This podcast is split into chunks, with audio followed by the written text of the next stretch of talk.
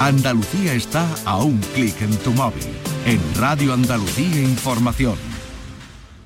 Nocturno en Radio Andalucía Información. Saludos y bienvenidos a Nocturno en Radio Andalucía Información. Hoy les ofrecemos los programas Encuentros, Cuarto Mundo y Andalucía en Local. En el primero de ellos, hoy recibimos a Javier Esteban, director del Festival de Música Icónica Fest Sevilla. Encuentros con Araceli Limón. Radio Andalucía Información.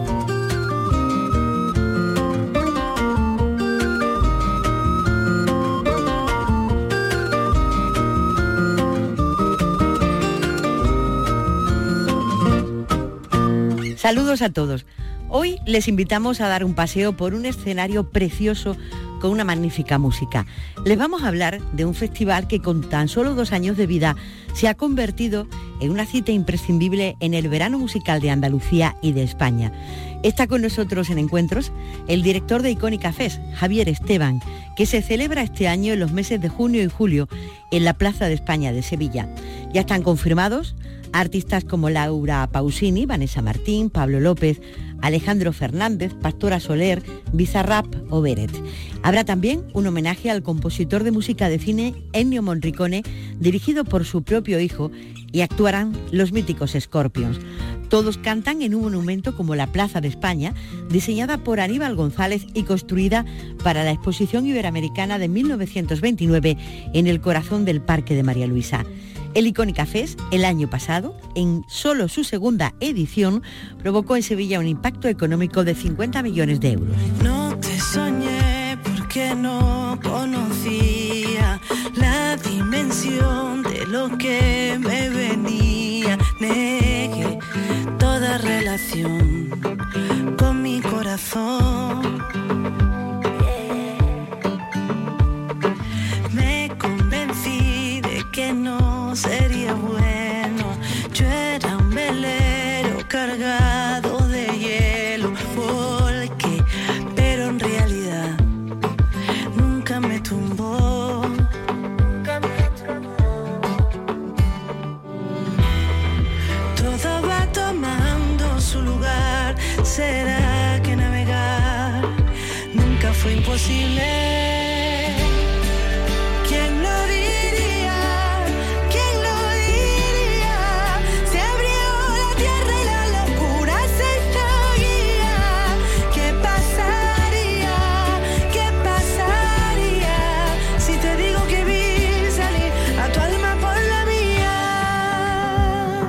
Javier Esteban, director del Icónica Fest, bienvenido a la radio. Muchísimas gracias. Bueno, ¿cómo nace el festival? ¿Cómo, cómo nace un festival y cómo nace Icónica? Bueno, pues la historia de este festival es, eh, bueno, yo, yo me dedicaba a la televisión, era compañero de aquí de la casa además, sí, era realizador y bueno, me eché una, una novia que, que- que cantaba en Madrid, entonces el amor me hizo plantearme todo lo que estaba, bueno, no plantearme, no, lo que intenté echarle una mano para que ella se viniera a Sevilla, empezamos a trabajar con ella, vi que me gustaba, que me iba bien y al final di el salto, me, me- olvidé de la tele eh, y me puse con la música ah, por mi cuenta a ver qué pasaba. La verdad que no nos ha ido mal. Y mm, haciendo, yo, yo tenía muchas ganas de hacer algo en la Plaza España desde que me dedicaba a la tele. Pero es verdad que la Plaza España tiene una cosa y es que eh, tanto en foto como en vídeo nunca sale tan guapa como realmente es, en directo. Me parece que es mucho más impresionante el monumento que en cualquier foto que se le pueda hacer. Y entonces cuando ya me empecé a dedicar a la música, pues dije, ostras, me encantaría hacer algo, algo aquí. Eh, tuve la oportunidad de hacer un concierto de, Jennifer López en, en Fongirola, en Mare Nostrum, y invité al alcalde en ese momento, Juan Espada, que no lo conocía. Y nada, estuvo allí y, me dijo que por qué no había hecho eso en Sevilla. Y le dije, pues mira, por alcalde, porque no, no tengo muchos contactos en Sevilla, yo acabo de empezar esto de la música. Y me dio su tarjeta y me dijo, oye, pues preséntame un proyecto. Y sobre la marcha, como ya lo tenía en mi cabeza, le dije, oye, pues quiero hacer un festival boutique en la Plaza de España. Y me dio su tarjeta y me dijo, oye, pues eh, escríbeme y, y vamos, a, vamos a llevarlo a cabo. Me gusta la idea, vamos a ver si lo podemos sacar. Vino la pandemia, como todo se, lo cargó, ya le perdí la, la pista porque además estaba en cosas mucho más importantes de, que, que hacer un nuevo festival en Sevilla. Y hasta que un día por la calle me encontré a Antonio Muñoz, que trabajaba todavía de delegado, y, Y lo asalté y le dije, oye, me pasó esto, Antonio me- eh, Juan Espada me dijo esto y me gustaría volver a presentar el proyecto. Y se lo presenté, me, me- me pidió el reto de hacerlo en 2021 por primer año, que era todavía final de pandemia. Y yo dije, oye, pues, pues la mía, si me lo está pidiendo no puedo esperar a 2022, que era lo que yo quería, que ya la pandemia hubiera salido un poco más, o por lo menos que se aclarara un poco más la situación. Y nos lanzamos en 2021, hicimos el primer, la primera edición, con, mucho, con muchas dificultades, porque además era un año muy malo todavía, perdimos una pasta brutal. Eh, pero bueno, yo desde el primer momento, de que, desde el primer día que, que abrimos Icónica, sentí, por, sobre todo por ustedes, por los medios, porque se le dio mucho cariño, me llamaron mucha gente, me felicitaron muchísimas personas, eh, sentí que aquello era un proyecto a largo plazo y que, y que iba a funcionar muy bien en el tiempo, a pesar de los pesares, ¿no? de que ese primer año había sido. Y nada, el segundo ya pues convencer a los, a los bancos y a todos los que habían puesto el dinero, que no era yo, porque nosotros no teníamos para fi- financiar ese festival de esa magnitud, pero con la ilusión ilusionamos a todos, a bancos, a patrocinadores, a todos, hicimos la segunda y la segunda ya pues bueno, un poco se nos ha ido de las manos, porque es verdad que, que el éxito ha sido mucho mayor de lo que nosotros esperábamos. Eh, en público, en asistencia, en, en- en todo, en venta de entradas, en público de fuera de, de- de Sevilla que ha venido a- al festival, la verdad que estamos muy, muy, muy contentos. O sea que uno salta de Jennifer López a la icónica así, sin Sí, red. Un poco así, la verdad que no teníamos mucha experiencia, eh, nos lle- nos llevábamos la música cinco años. Pero bueno, hace poco me hicieron una entrevista, eh, un medio portugués, eh, desde Lisboa, una periodista de Lisboa que se desplazó a Icónica, y ella sacó una cosa que digo, pues mira, puede que lleve un poco de razón. Eh, ella decía que se cuidaba todo mucho a nivel eh, espectador y decía, yo tengo claro que esto tiene que tener que ver con que ha sido realizador y mira mucho los detalles para que el que venga, porque es verdad que los realizadores al final lo que miramos, eh, o bueno, lo que miran ya no soy realizador, eh, es un poco por, la- por los ojos de otros. Entonces es un poco, es verdad que es la experiencia mía personal, sí es verdad que yo voy detrás cuidando todos los detalles para que sea algo especial para la experiencia del público que asiste. Y ese es el secreto de, del éxito, un éxito tan rotundo con dos ediciones, ¿eh? que, que el festival acaba de nacer casi. Bueno, eh, yo creo que, que gran parte sí. Por otro lado, bueno, estamos en una ciudad que también tiene mucho, eh, es, una, es un reclamo más, ¿no? Eh, venir un fin de semana a Sevilla, lo he contado muchas veces, el año pasado se tan gana que metimos 18.000 personas y, y si hubiéramos tenido espacio hubiéramos metido 40 o 50. Yo creo que es mucho más apetecible a lo mejor alguien de Valencia, de, de Coruña o de Bilbao, decir, oye, nos vamos a ver a Tangana en la Plaza de España, que ya es un evento especial porque es un concierto en un sitio emblemático con... con- con- es, increíble, ¿no? Eh, y poder hacerlo además eh, eh, en un fin de semana, venir a Sevilla, un par de días en Sevilla, en donde se come bien, tenemos buen clima, la gente es simpática y nos lo podemos pasar bien. Creo que es una combinación de muchas cosas y que después que el propio sevillano se ha creído el festival y ha apoyado eh, el tema. Yo estoy muy contento, eh, sobre todo en, en ese aspecto, y no puede sonar pelota, pero es que es verdad que los medios me han dado mucho cariño en ese aspecto y estoy muy contento con ellos, porque es una cosa que tiene mucha complicación, es muy difícil y, es muy importante que los medios cuenten y que cuenten lo que hay, tanto lo bueno como lo malo, ¿eh? que, sin lo malo no aprendemos también. Pero bueno, yo de momento estoy muy contento con lo que se ha hablado. Los medios están, imagino que como tú, sorprendidos, ¿no? De que algo que, que insisto, lleva dos ediciones, hasta este verano no será la tercera, eso haya nacido de la nada y tenga el éxito tan rotundo que, que tiene. Quizás esa es la explicación de- del seguimiento, ¿no? Bueno, la sí. sorpresa de todos, claro. A mí me dicen muchas veces una cosa que, que lo comparto además, que es una cosa eh, que se han unido dos cosas muy sencillas y algo que podría parecer muy fácil y que lo es realmente, pero hemos aprovechado un sitio eh, emblemático como la Plaza de España y con todos los cuidados para hacer ahí algo cultural que creo que la combinación es muy, eh, es muy acertada en este aspecto. Eh, creo que ahí está un poco el éxito también de, de que ha sido una cosa muy sencilla, que, que todo el mundo lo ha entendido rápido y han dicho, a mí me lo dice mucha gente, mis compañeros incluso, te digo que qué buena idea y que qué fácil estaba, ¿sabes? De, de haber hecho eso. No, Hombre, no es lo mismo ir a un concierto a un estadio de fútbol, a un Claro. descampado, que ir a un sitio, a un monumento la nacional, ¿no? La experiencia creo que es totalmente diferente y, y por otra parte, por supuesto, también el, eh, la- el eh, nosotros, por ejemplo, en el tema turístico, mucha gente compra entradas por, por vivir la experiencia de estar. Pero es que eso mismo lo había hecho yo en Egipto, por ejemplo, en el Cairo, eh, y has ido a ver las pirámides de noche iluminadas porque hay un espectáculo, que a lo mejor el espectáculo está en, en ruso, que no sabe ni el idioma, pero vas porque es una experiencia y al final eh, eso lo estamos viviendo nosotros aquí, que también viene mucha gente y dice, oye, la plaza iluminada, un concierto, oye, nos metemos y disfrutamos, cenamos esta noche aquí. Entonces al final es otra opción que da eh, Sevilla al turismo y a los sevillanos para disfrutar de esa plaza de España que yo personalmente es, el monumento que más me gusta, pero siempre iba cuando venía algún visitante de fuera, algún amigo. Y cuando llegaba siempre de- pensaba que qué pedazo de monumento, pero la forma de disfrutarlo, no estoy- yo no vivo cerca, para ir a correr, para ir a pasear es más complicado, ¿sabes? Y así un poco pues también va mucha gente que a mí me dice mucha gente que van y es la única vez al año que van y van a tomarse una copa de vino, a, a ver el concierto, a disfrutar un poco de la An- plaza. Antes de seguir adelante, tú que eres realizador, ¿por Sí. qué es tan poco fotogénica la plaza de España? ¿Por qué sale tan mal? Es realmente sí. mucho más hermosa. Totalmente. En el vivo y en el directo, yo diría que... Sí. No, es una cosa en la que estamos en estudio y, y tengo a varios fotógrafos quebrándose la cabeza a ver cómo puede sacarla bien. Es verdad que cuando ya le vas el, el plano, te vas a un dron o lo que sea, se ve, es impactante, pero claro, todo eso la hace más pequeñita también. Pero es que es tan grande y, y casi 360, o sea que te llega a un lado y a otro, no es una panorámica. De hecho, nuestro logo, no sé si lo tienes en la cabeza, es un poco una representación de esas fotos que no podemos hacer. ¿sabes? De, porque es que es imposible.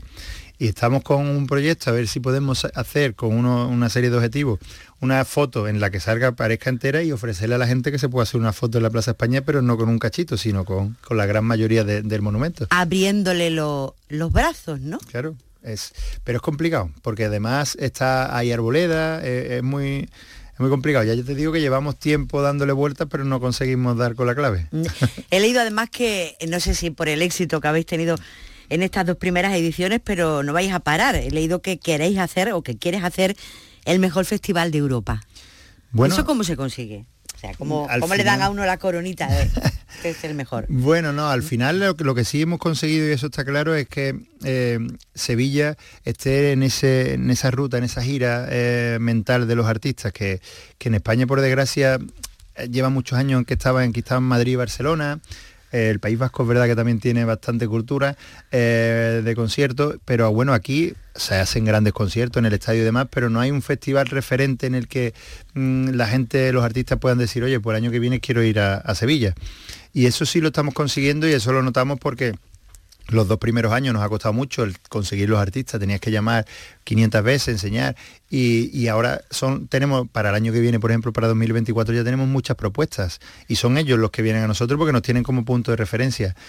Sumado a lo que te decía antes, de que la ciudad es apetecible, este año pasado hemos visto a Patti en mí recorriendo la ciudad y, y comiendo en, en los bares, eh, a los Deep Purple, pues ese punto al final, quiera que no, los artistas también se encuentran en otros festivales y hablan.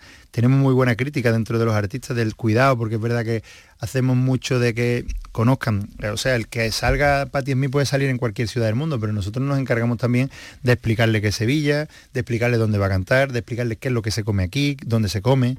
eh, y al final ellos nos lo agradecen y hemos recibido muchas muchas cartas de email de, de artistas, eh, muchas veces de su oficina, incluso de algunos artistas agradeciendo el trato.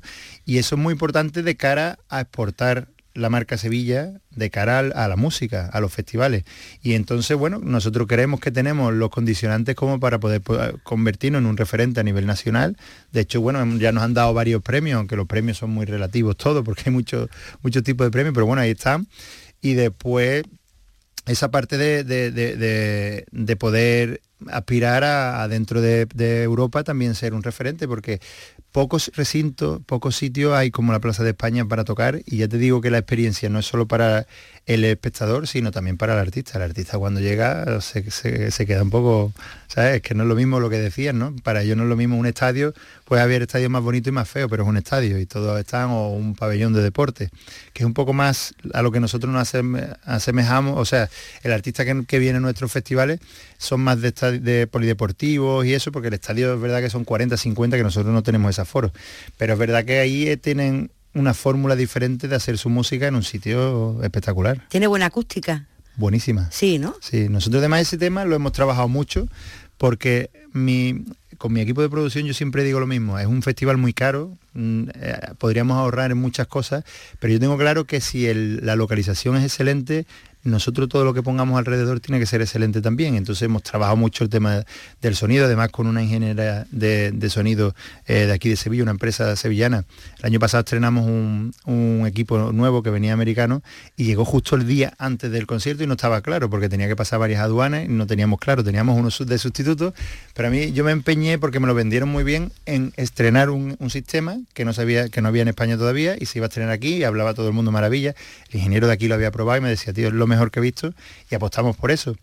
Con los riegos y con los quebraderos de cabeza, que, ya te digo que mi equipo muchas veces se echa la, mano a la cabeza porque es verdad que soy muy exigente en esa parte incluso aparte de exigente, eh, antojadizo, ¿no? De- a mí me cuentan algo que es lo mejor y lo quiero y luego eso es que al final la gente parece, ¿sabe todo el mundo de sonido? Pues a lo mejor para estar en una mesa de mezcla, ¿no? Pero el año pasado la crítica fue bru- brutal con el tema del sonido. Y, la- y lo que tiene muy bueno es que la plaza, eh, al final, eh, la parte de vivienda está detrás y, y lo tapa la propio, el propio monumento. Entonces todo el sonido lo escupe hacia el parque, que después no llega mucho más allá porque tiene toda la arboleda que se traga el sonido. Eh, Aníbal González, que, que he leído mucho sobre él y sobre la plaza, él no pensó en equipos de sonido porque cuando eso no, no había, pero sí pensó eh, en que la plaza fuera como, como auditorio, eh, tuviera de fondo aquellos árboles que hay del, del Parque María Luisa, era como su fondo, su telón de fondo, y después toda la plaza está inclinada acorde para que la persona que está delante esté más bajita que la de atrás, o sea que está todo muy bien pensado, es muy fácil acceso todo, de hecho el único inconveniente que tiene la plaza para hacer espectáculo quizás sea la fuente, Es verdad. Y una fuente- fuente grande en medio. y la fuente no la puso Aníbal, porque Aníbal se negó, se lo exigieron políticamente y él dijo que no, que en un auditorio no podía haber una fuente. Y al final tuvo problemas políticos, lo echaron y el arquitecto que pusieron para inaugurar, que ya quedaban meses, puso la fuente. Y nos fastidió, ¿no? Nos fastidió Por cierto. ¿qué hacéis con la fuente vosotros? Nosotros lo que hacemos la, la mantenemos apagada y la gente se pone alrededor, porque el problema, a mí me encantaría, ya que está, poder usarla, pero el problema es que es, es agua súper pulverizada Sí. y con el viento pues hacemos a todos y la, la- la técnica, o sea, la electrónica con, la, con el agua como que no se llevan bien. No, no, no es malo. Ustedes lo, lo presentaron desde el principio, cuando el festival casi no había nacido como un festival premium, o sea, que, que venían pisando fuerte antes de empezar, antes de levantar el primer telón, ¿no? Y así jugamos, es lo que te decía, que, que en todos los aspectos eh, el, el- el alcalde de la presentación se centraba mucho en, en los baños, porque los baños ha habido mucho que hablar, ha dado mucho que hablar y en redes sociales se ha hablado mucho de los baños de Icónica. Porque bueno, al final estamos acostumbrados a que vas a un festival y el baño sí te lo ponen para que esté, pero suelen ser incómodos, son baños químicos, eh, muchas veces sin luz, eh, los baños químicos cuando va pasando la noche aquello hay, no hay quien entre.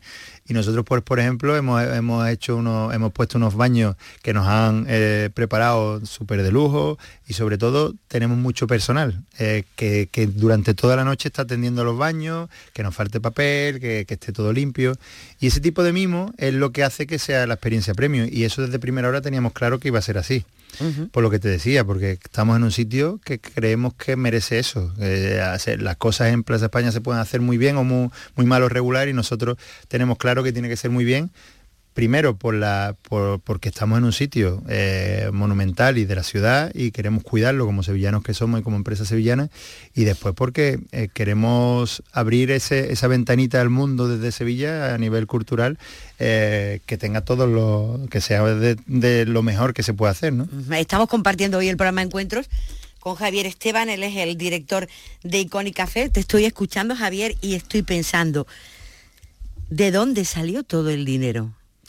Pues el dinero todo, desde el primero hasta el último céntimo, todo privado. Y, ¿Y cómo convenciste a la gente cuando el festival no era nada? Mira, tengo, eh, eh, es muy curioso porque hay patrocinadores o bancos que me dicen, oye, es que se te veía en la cara que, lo- que ibas a hacer algo muy grande porque estabas súper ilusionado. Y hay gente también que me dice, tío, pues cuando llegamos nos quedamos flipados porque tú no lo vendiste bien. Entonces, yo creo que sería de- según el día como me levantara, pero al final era, era una ilusión que lo fuimos contando, lo fuimos contando y hubo gente que se fue uniendo, gracias a Dios, y pudimos sacar esa primera edición adelante. Ya la segunda es verdad que fue mucho más fácil porque ya teníamos fotos, vídeos, teníamos críticas, eh, entonces ahí ya se fue sumando más gente. Y este año pues mucho más porque al final la segunda edición, con respecto a la primera, ya no había COVID y los números han sido mucho más espectaculares. Pero la idea ha sido eso, un poco desde la ilusión, llamando puerta por puerta. Eh, cuando tú hablas con el alcalde, te, le planteas que quieres hacer eh, algo en la Plaza de España, pero imagino que, que detrás de la palabra del alcalde hay miles de permisos, miles de Sí. gente que pide cosas. eh, no sé, eh, montar ese escenario en la Plaza de España, en un monumento, eso habrá sido muy complicado, ¿no? Bueno, sí, convencer a, todo el mundo es parte de esa ilusión que muchas veces no te sirve porque al final los técnicos, y hay que entenderlos, defienden, eh, su trabajo es defender lo que...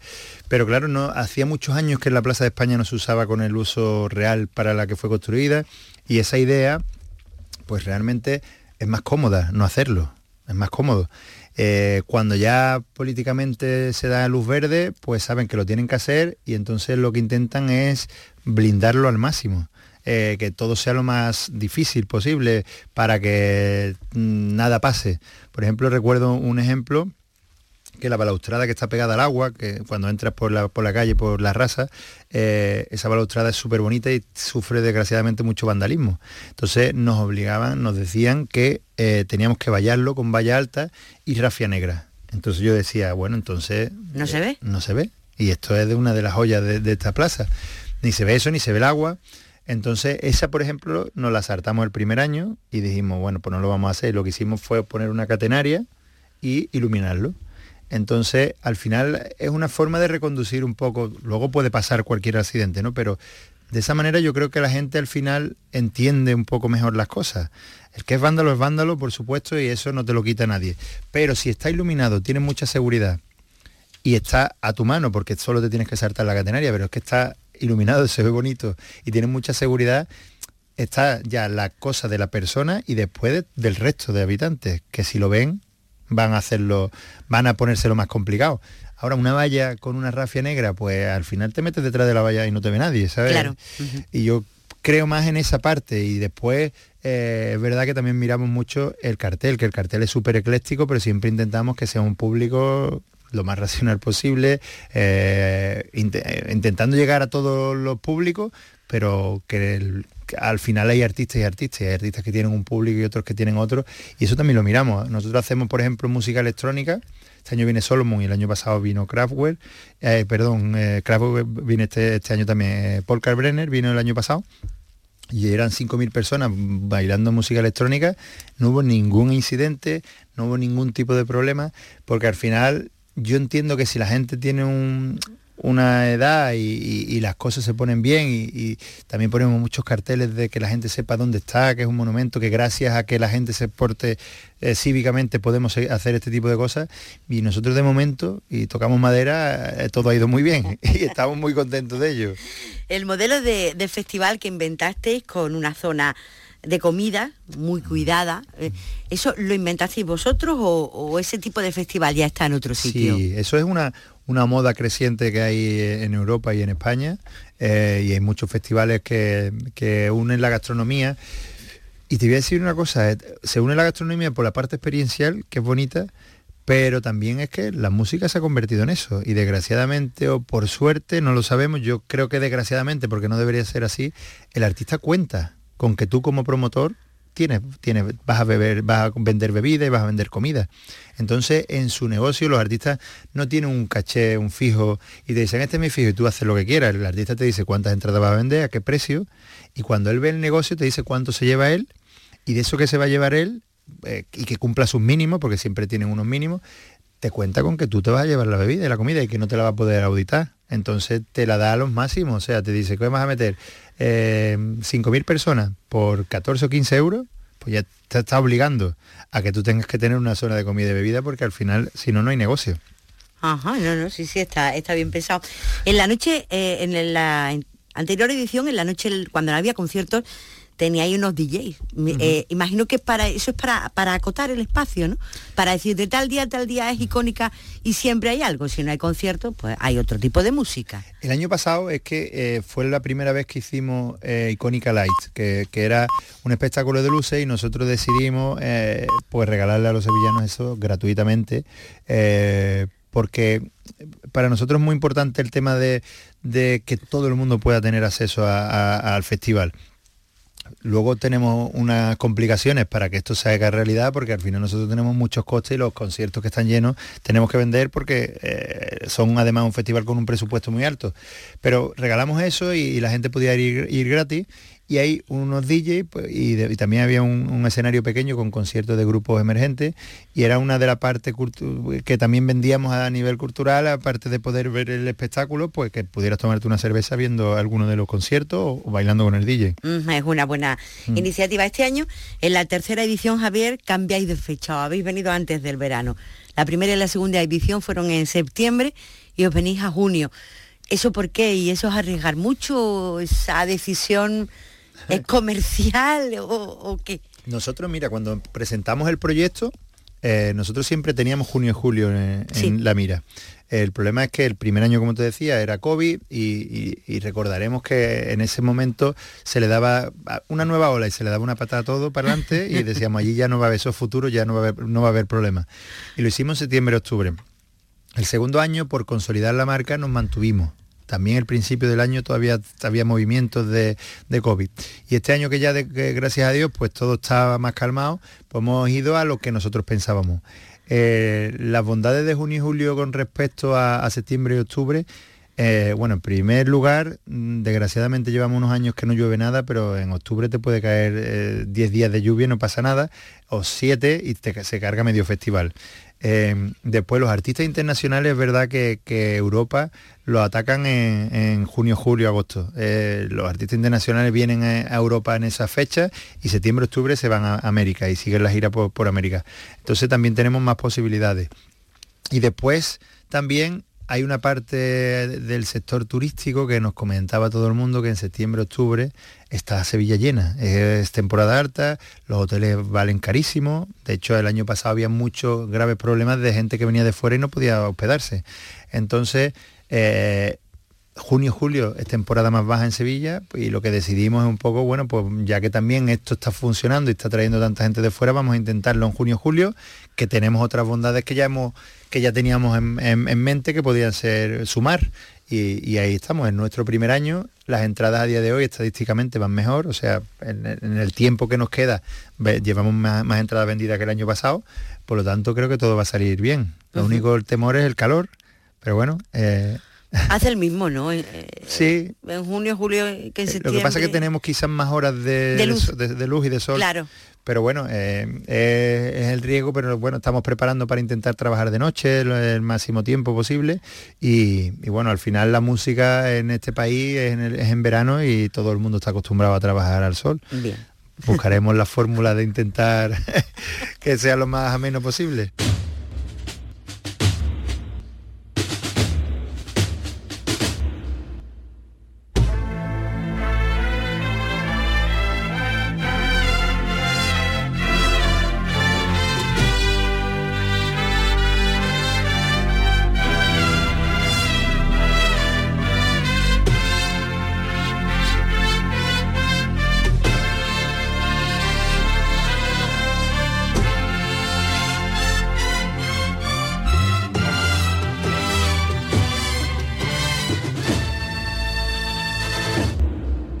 desfilaba en Milán. Con 21 campañas de Prada y ahora duerme aquí. La miro pensando cuánto faltará para que empiece a odiar. La forma que tengo de amarla tan mal, mi manera de huir. Que no puedo parar. Demasiadas mujeres, demasiadas mujeres, demasiadas mujeres, demasiadas mujeres, demasiadas mujeres, demasiadas mujeres, demasiadas mujeres, demasiadas mujeres un WhatsApp sin abrir Hablando de cosas que no dicen nada para ver si aún estás Borracho en Miami volando para la yo de vuelta a Madrid Cuéntame cosas que no me hagan daño cuando volverás ¿Qué horas por allí? No me puedo olvidar de la que me dijo que siempre para siempre estaría para mí. De la que decía que solo una noche y después no hubo más. De la que se fue con mis ganas de amar, mis ganas de vivir. No la he vuelto a encontrar.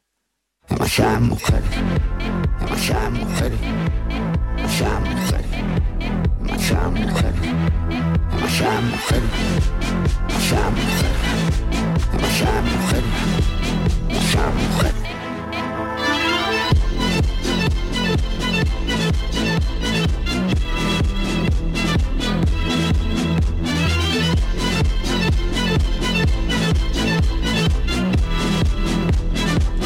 Estamos con Javier Esteban, es el director del Icónica Fest. Javier, ¿cómo fue el concierto de ese Tangana?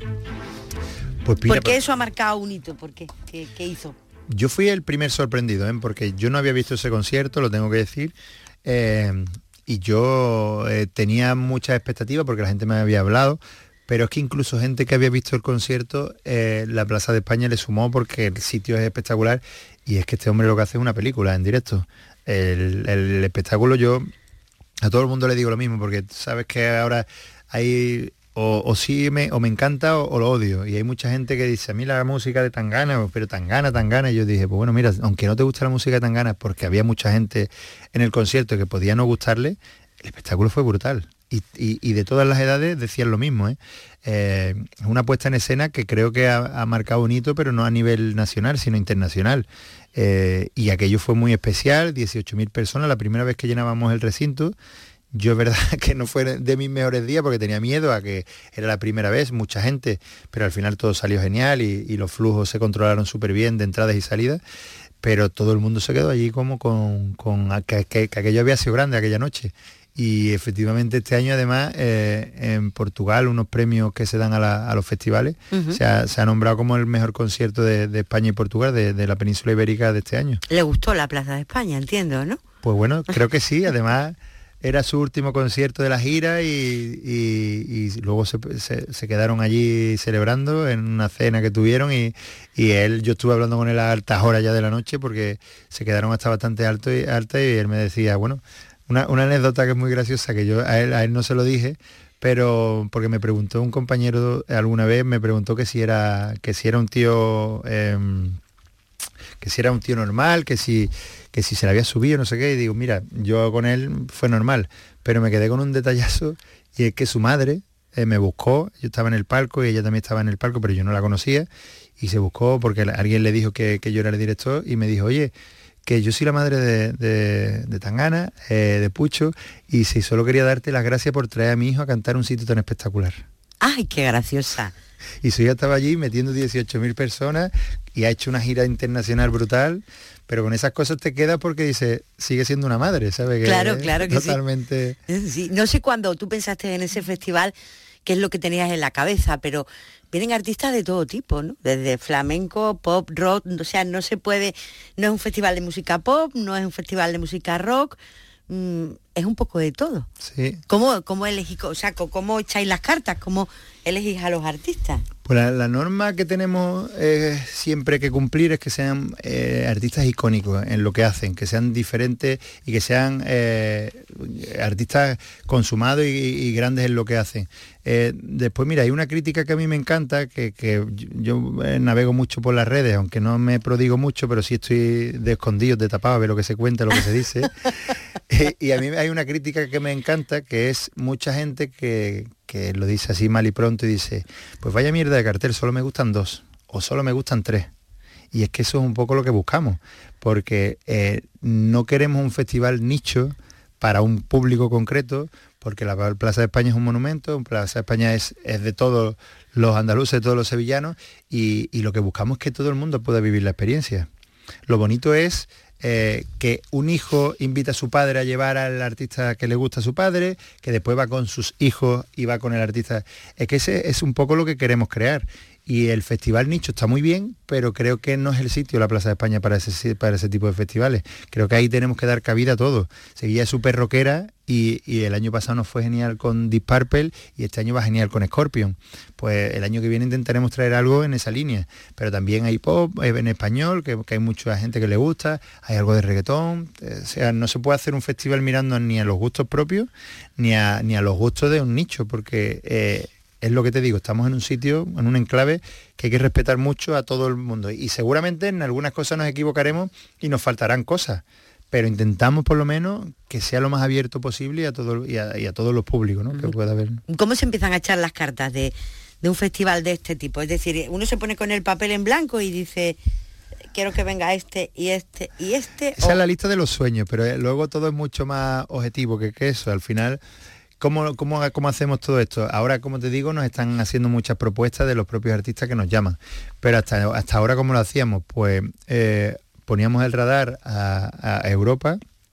Cuando había un artista que venía pues a Berlín, o a Lisboa, o a París, Londres, y nos cuadraba en fecha, pues íbamos atacando a su, a su oficina. Oye, mm, eh, hemos visto que está aquí, al día siguiente el artista toca dos días seguidos, sí o, no, tiene que haber uno entre medio. Pues mira, tenemos este día libre, queremos hacer una oferta y un poco sobre lo que hay en el mercado. Eh, ojalá fuera tan fácil como pues, pensar y decir, no, pues voy a traer este, este y hacer las ofertas.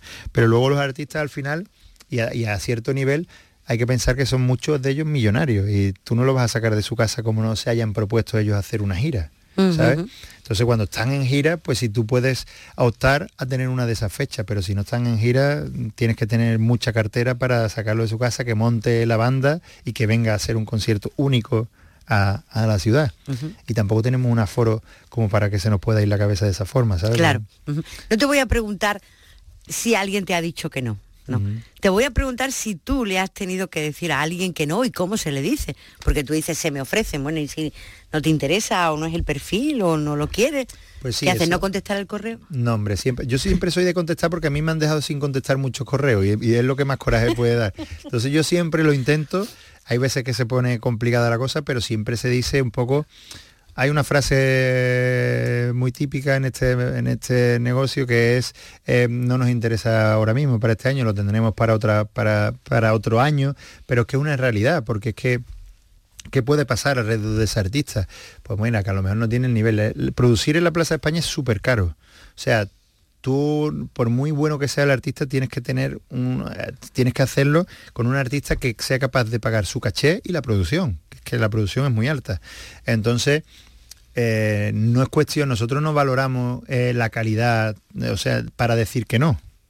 Mm, Valoramos la calidad, pero también valoramos que tenga esa capacidad de venta. Y la capacidad de venta te lo da el Estado en ese momento del artista. También cuándo ha venido o cuándo no ha venido a, Sevilla o a Málaga, que si es un artista internacional muchas veces pues la gente se mueve y va a Málaga a ver al artista y te lo traes a Sevilla el año siguiente.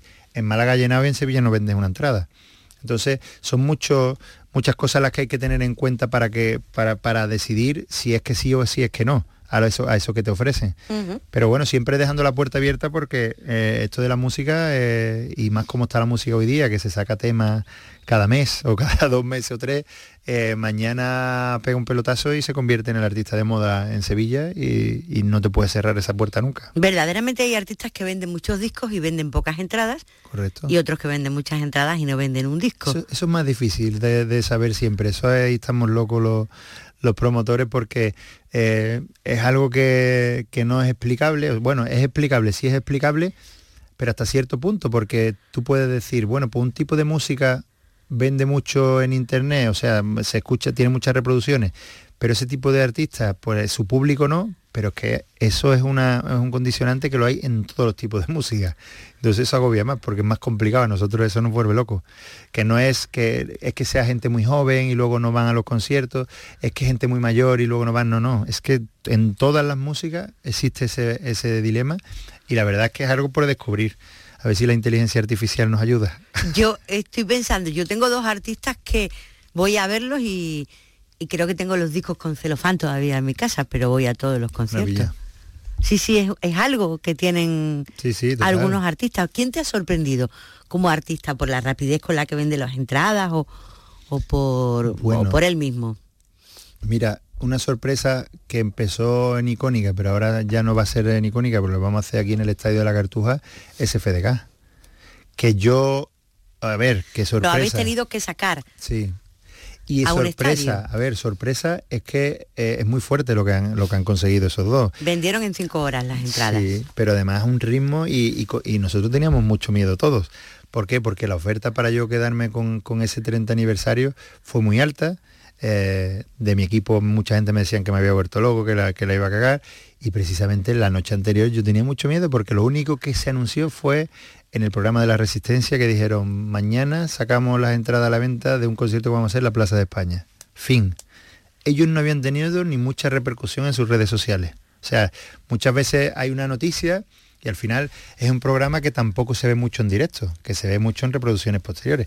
No había repercusión en las redes, tú mirabas en Twitter y había algo, pero muy poco.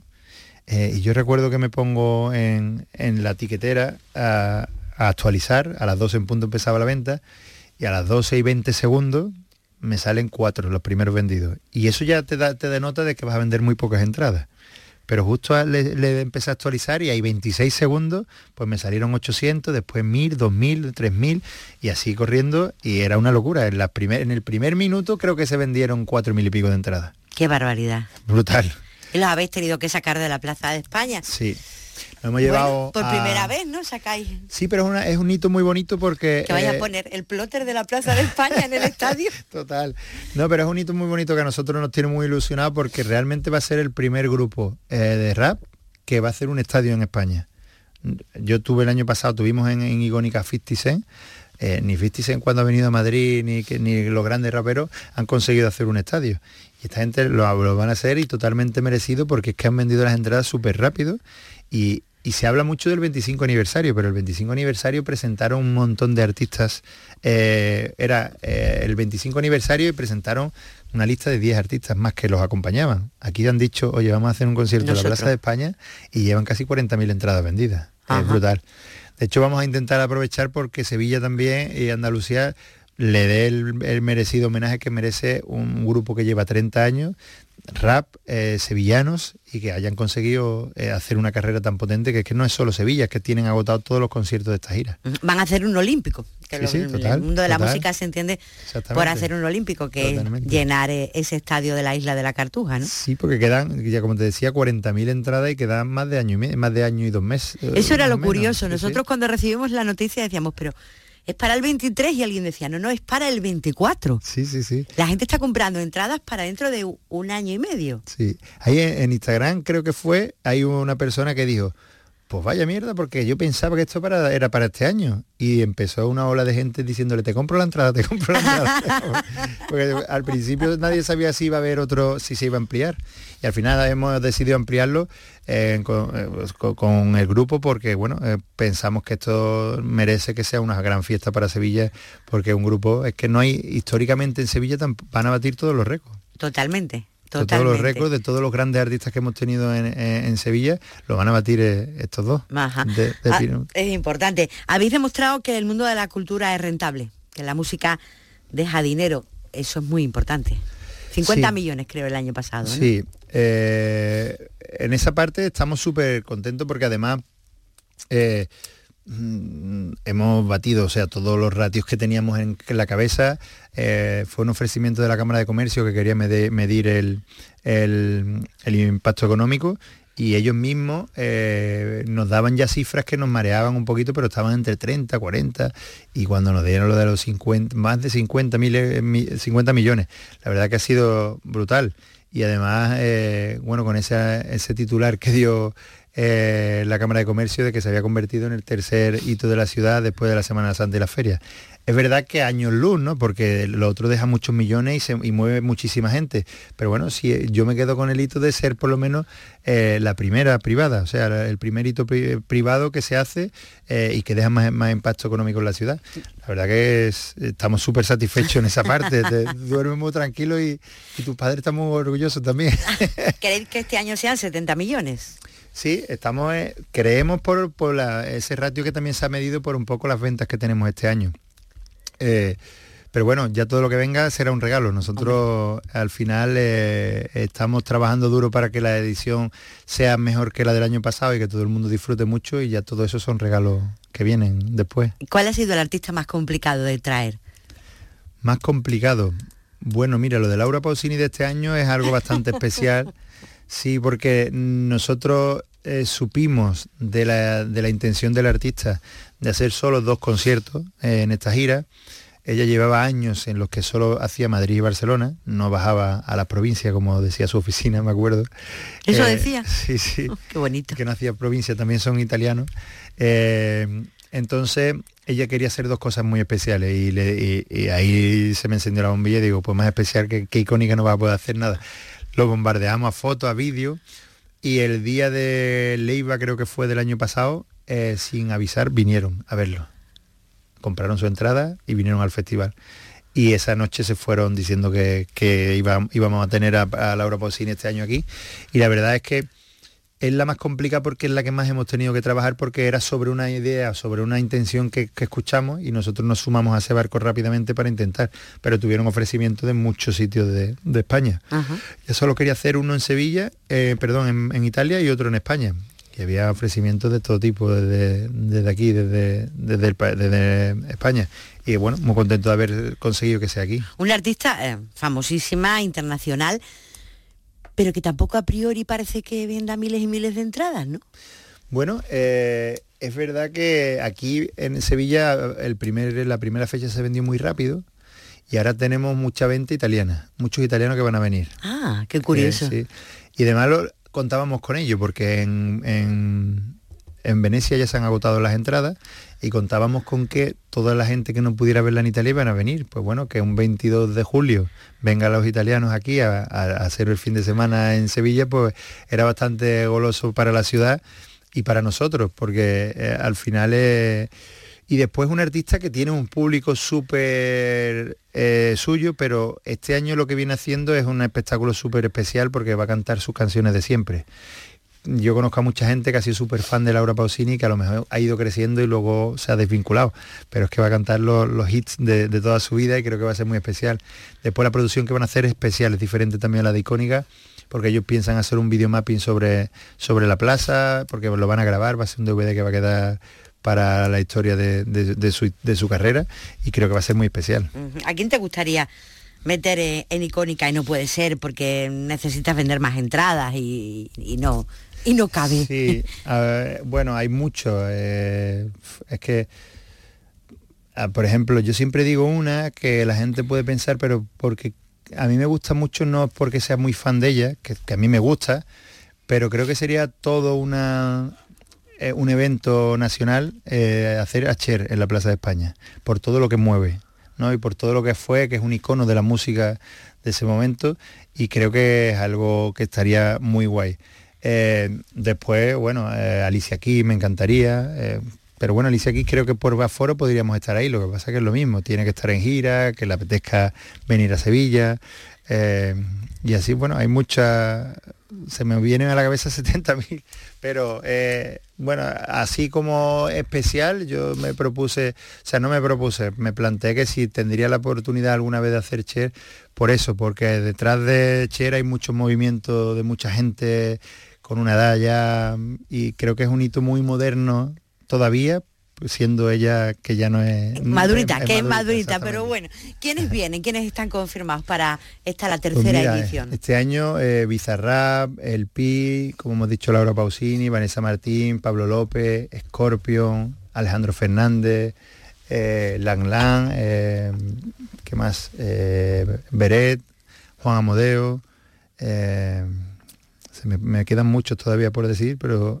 Sí, pero ahí está, Sí, eh, sí, digamos, sí. La, la cabeza de- del cartel, Juan Amodeo. Sí, O sea, el amigo Juan Amodeo. Un, monólogo. Nosotros no íbamos a hacer humor, eh, pero es que la, tal y como tenemos concebido nosotros en nuestra cabeza icónica, Sí. al final Juan Amodeo es, eh, es una persona que en Sevilla ha llenado 20 días el Teatro Paté, Es cierto. todo lleno. Eh, es un tío que se está currando su carrera desde el humor, con una fórmula diferente, con las redes sociales a favor, tiene un millón y pico de seguidores. Y él me paró un día eh, eh, y me dijo, oye Javi, te quería proponer una cosa, él súper tímido, que no es un tío tímido, pero que, que desde la humildad total, me gustaría pro- proponerte, tío, es que cumplo ve- 30 años y me gustaría hacer un cumpleaños, pero un cumpleaños musicado por todos los artistas que son amigos míos. Y, y me estuvo contando y dije, tío, esto puede ser muy, muy grande.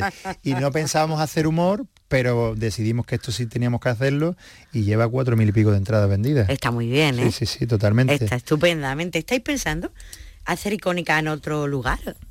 Repetir el éxito de icónica, no sé, en otro punto de Andalucía. Sí está, está ahí en la, en, en la mente está, pero está todavía lejos de, de salir. O bueno, a lo mejor esto es cuestión de oportunidades, que alguien nos ofrezca algo que sea muy interesante. Ahora mismo lo que estamos muy centrados es en consolidar icónica. Hemos tenido una segunda edición súper bonita y súper eh, eh, rentable en todos los sentidos. mm, económicamente aparte, porque bueno, todavía los festivales sí necesitan varias ediciones más para que económicamente sean rentables bien, pero eh, sí eh, estamos pensando en eso, en cómo podemos mejorar icónica.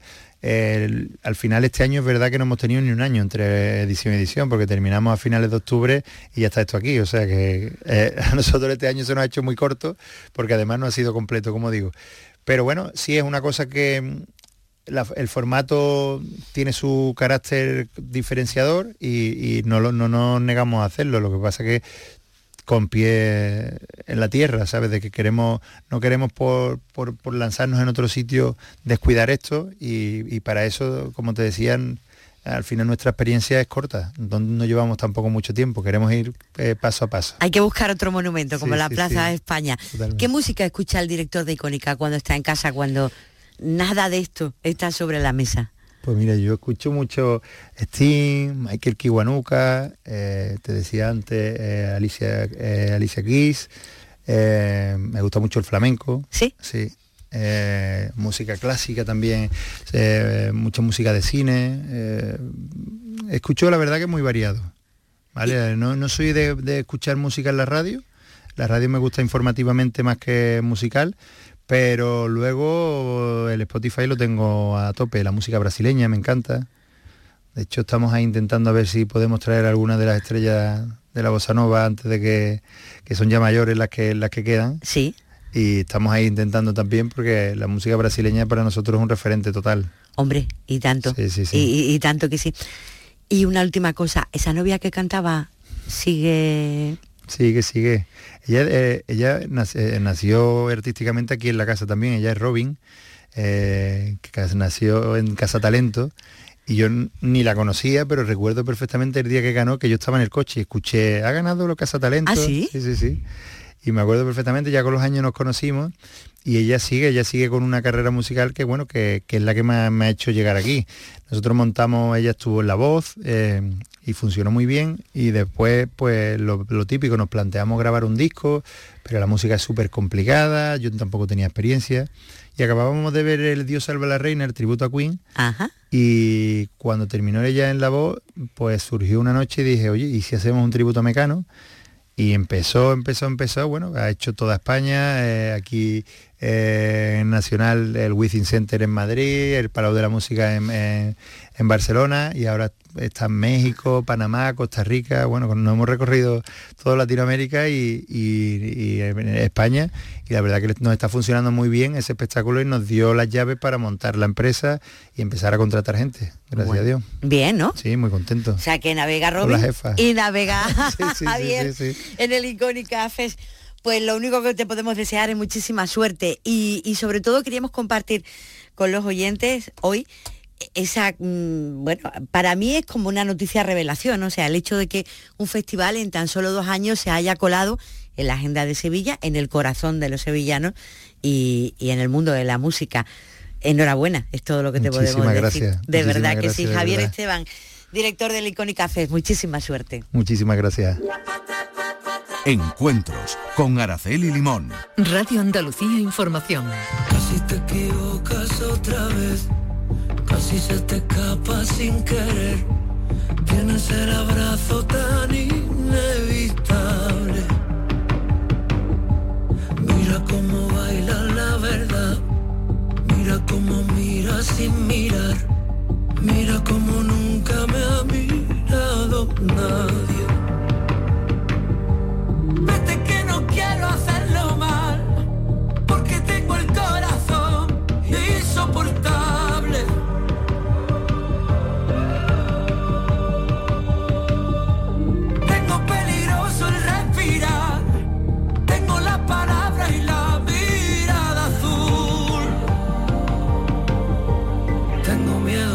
Saber quién